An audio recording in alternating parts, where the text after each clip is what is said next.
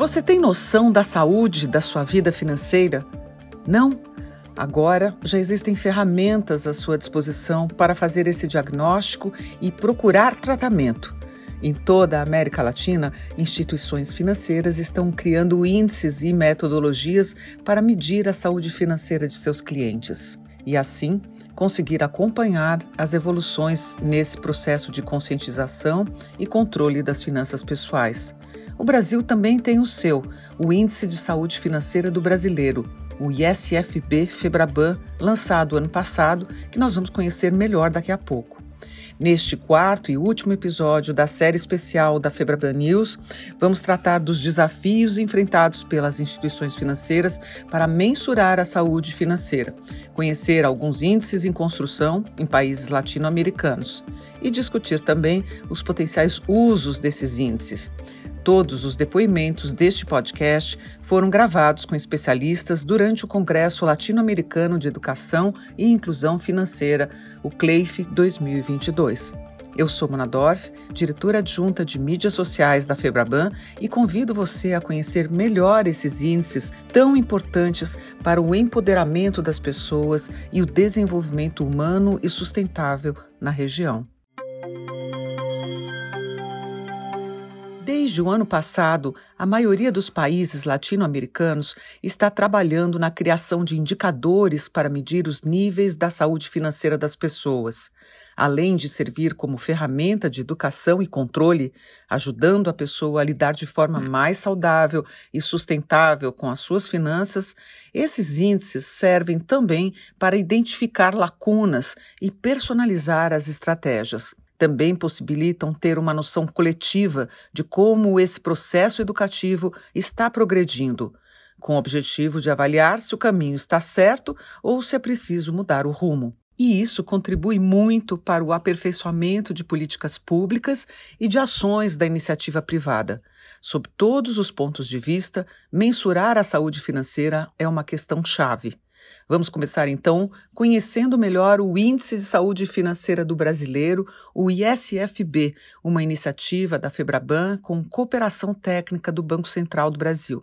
Quem vai nos contar como foi a construção desse índice é Paulo Coelho, analista-chefe do desenvolvimento do ISFB. Vamos ouvir.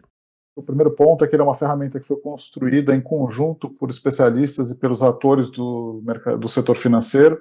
Né? Então, a gente está falando de agentes públicos, de agentes privados, da academia, isso para que todas as perspectivas estejam contempladas dentro do, do índice, que todas as diferentes necessidades é, se materializem através dele. Então a gente começou há mais de um ano atrás, com, olhando o que tinha de melhor, usando benchmarks internacionais, é, nacionais, tudo que a gente tinha, e a gente foi tentando, trabalhando e desenvolvendo a ferramenta até chegar em alguma coisa que capturasse de fato a realidade brasileira é, em toda a sua complexidade. Falando assim, até parece fácil, mas deve ser muito complicado classificar e mensurar comportamentos e atitudes. Como é que se mede isso em números? O que deve ser considerado para compor um índice como esse? O Paulo explica melhor. Através do nosso processo, do nosso trabalho, a gente identificou quatro grandes pilares, né, dimensões de saúde financeira, então, a gente está falando de habilidade, de comportamento, de segurança e de liberdade, e elas juntas compõem o, a saúde financeira. Cada uma dessas dimensões ela reflete uma realidade, um aspecto da vida financeira das pessoas.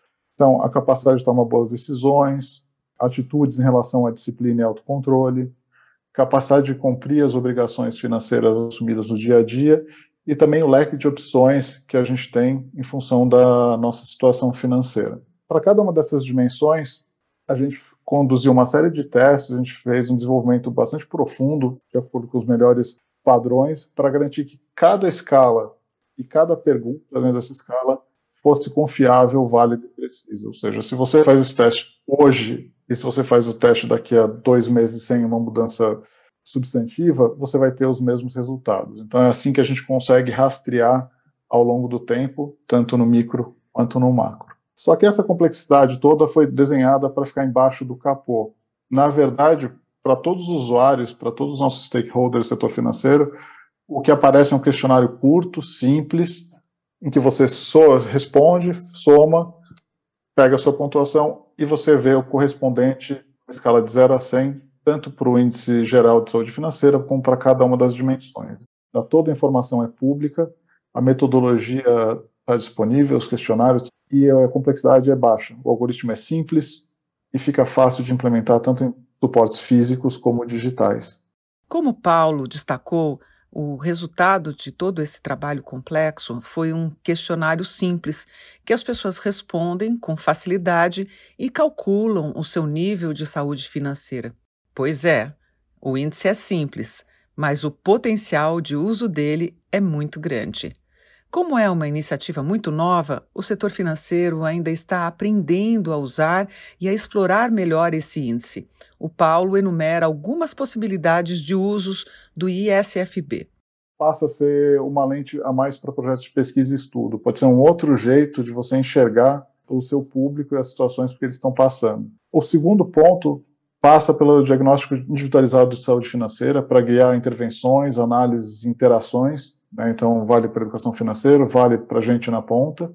Se a gente está falando de uma pessoa que tem uma saúde financeira boa, mas, por exemplo, ponto fraco em segurança, vai ser diferente de eu tratar com uma pessoa, outra pessoa que também tem uma saúde financeira boa, mas com um pouco mais de dificuldade na questão de atitude e comportamento. Um terceiro caso possível aqui, é a gente tem uma variável adicional para atividades de marketing, por exemplo, para jornadas e segmentação. Olhando para dentro de casa, a gente tem outras aplicações. Ela pode entrar como uma variável adicional em modelos de suitability. E do outro lado, a gente tem o ISFB como uma possível variável modelos de risco. O índice ele foi construído para completar e não competir.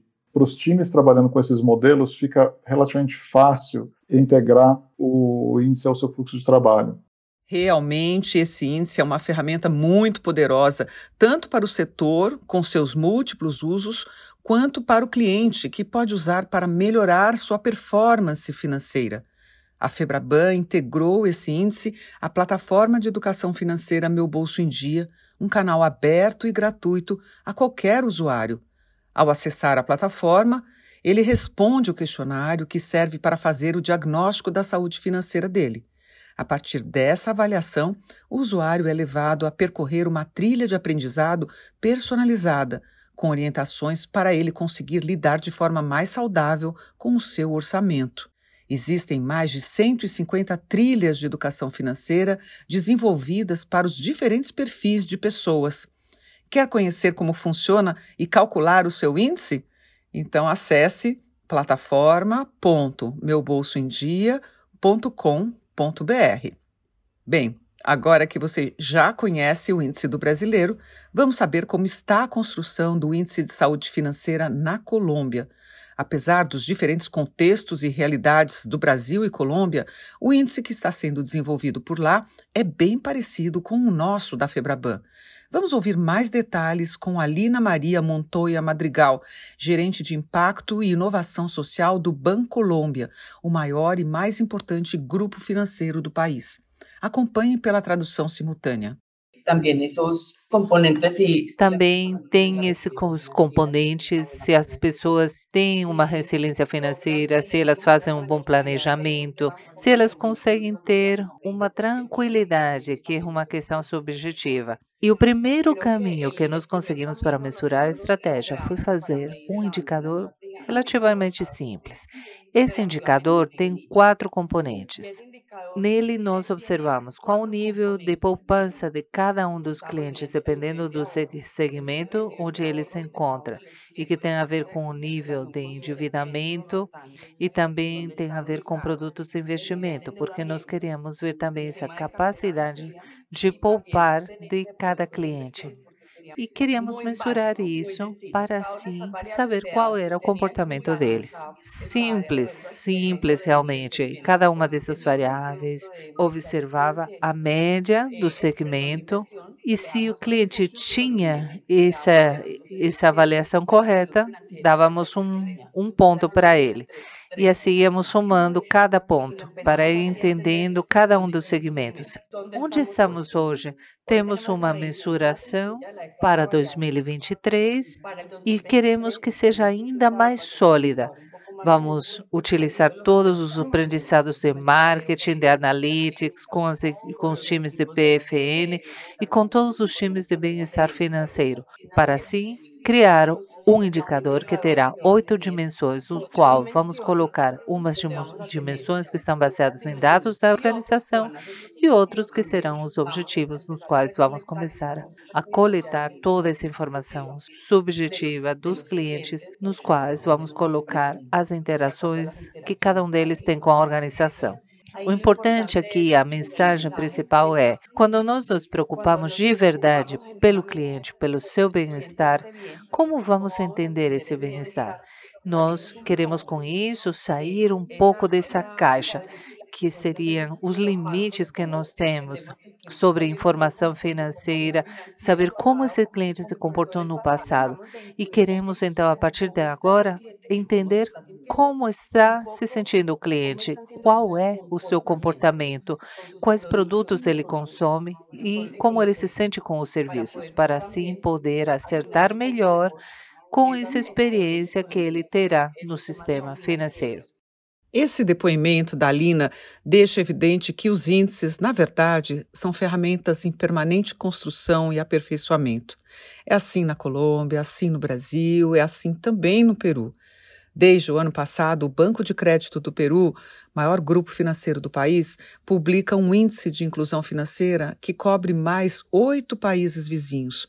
O banco realiza uma pesquisa muito interessante a partir do ponto de vista da demanda quem nos explica qual é a diferença desta metodologia é Henrique Pascoel, gerente de assuntos corporativos do Banco de Crédito peruano.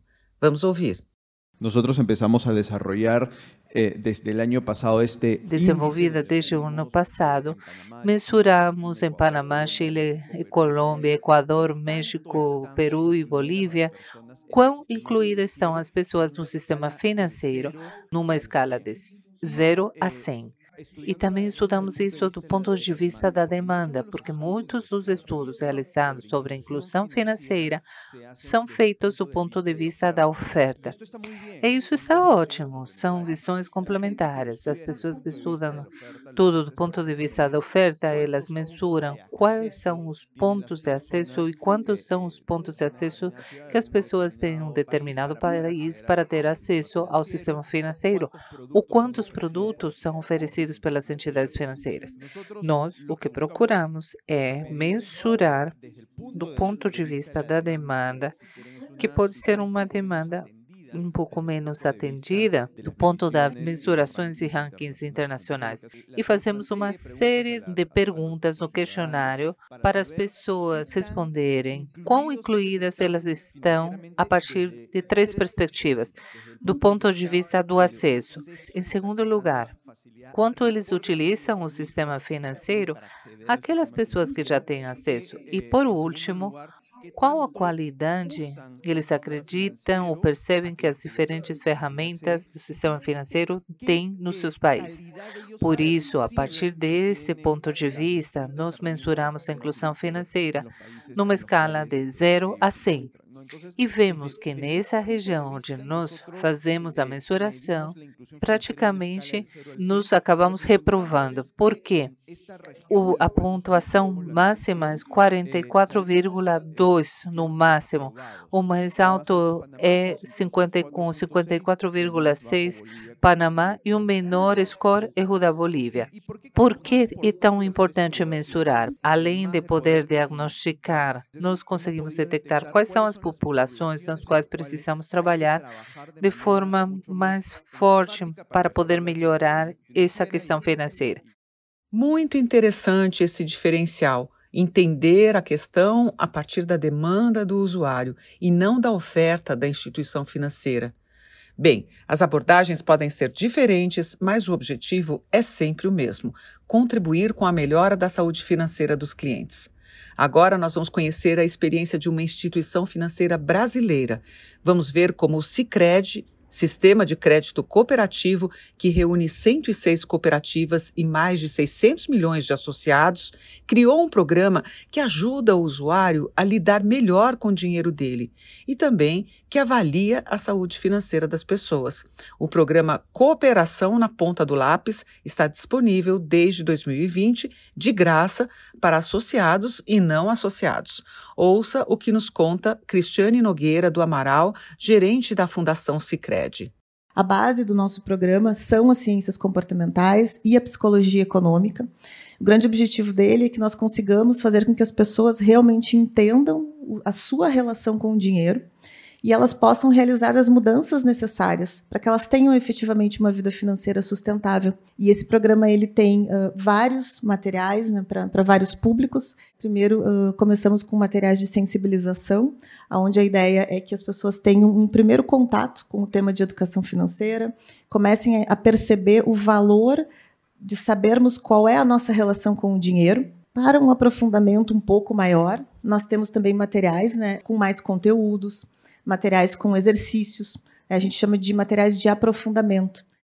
Esse programa, Cooperação na Ponta do Lápis, tem conteúdo e linguagem diferentes para cada público-alvo.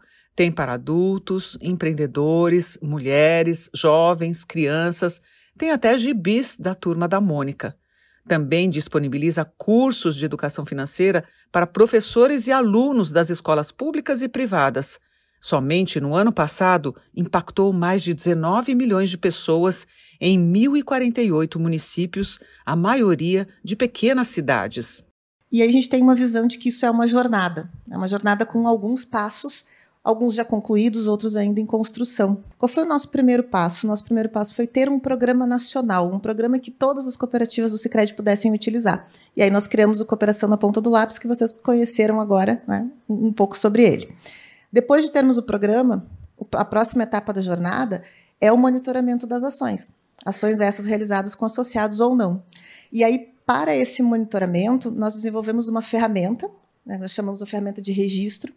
Ela está à disposição de todas as nossas cooperativas e nós, é, como Fundação Sicredi, né, como desenvolvedores dessa ferramenta, nós incentivamos que as cooperativas registrem essas ações, para que a gente possa lá no final medir o impacto do programa Tendo então os dados desse monitoramento, nós começamos a olhar para um índice de, de saúde financeira, então, né?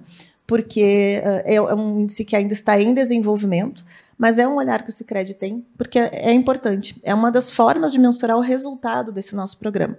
Mas qual é a ideia, né? Que seja então um indicador que possa acompanhar esse comportamento das pessoas, possa acompanhar quais são as mudanças que existem né? na, evolução da condição financeira, as mudanças em relação à gestão das finanças que essas pessoas estão tendo. A ideia é que esse índice esteja disponível no nosso sistema, em que todas as nossas mais de duas mil agências acessem então, as pessoas que atendem o associado, que têm contato com ele, que eles possam acessar esse índice também e possa fazer parte do dia a dia deles. A ideia é que a educação financeira ela saia só de uma palestra, de uma oficina, que ela venha para o dia a dia do atendimento do associado. E para finalizar aqui a nossa jornada, vem então a mensuração de impacto. Essa eu diria que é o nosso grande objetivo é a, a, cereja do bolo aqui de tudo, de tudo que fazemos, é, que ainda não chegamos nessa etapa, mas por quê? É, nós entendemos que a mensuração ela precisa de um tempo de decorrência do programa, precisamos de dados, de informações, e ela vai ser construída para que nós possamos saber se realmente estamos tendo impacto na vida das pessoas e qual é este impacto. Com certeza, os impactos serão muitos e muito positivos. Como disse no início do nosso podcast, a mensuração da saúde financeira é questão chave, independente dos contextos e das abordagens. Com este último episódio, chegamos ao fim da série especial da Febraban News sobre saúde financeira na América Latina. No primeiro episódio, o tema é saúde financeira como estratégia para o desenvolvimento humano e sustentável. Lidar com o dinheiro e administrar a própria finança ainda é tabu na região. No segundo episódio, o foco são os diferentes programas de educação financeira com os diferentes formatos e linguagens para dialogar com os diferentes públicos-alvo. No terceiro episódio, discutimos o papel das associações de banco na promoção e continuidade dos programas de educação financeira em países latino-americanos. E neste último episódio, vimos os desafios para criar índices de mensuração da qualidade da saúde financeira e orientar ações e mudanças de comportamento. Todos os especialistas ouvidos na série participaram do Congresso Latino-Americano de Educação e Inclusão Financeira, o CLEIF 2022, promovido pela Febraban com o apoio da Felaban e Banco Central. Os painéis do Congresso na íntegra estão disponíveis gratuitamente na plataforma Numes e no canal da Febraban no YouTube. Eu sou Mona Dorf, diretora adjunta de mídias sociais, e me despeço aqui de você, internauta, com o convite para ouvir os outros episódios dessa série de inclusão financeira, bem como outros temas do setor. Agradeço a sua audiência e até a próxima.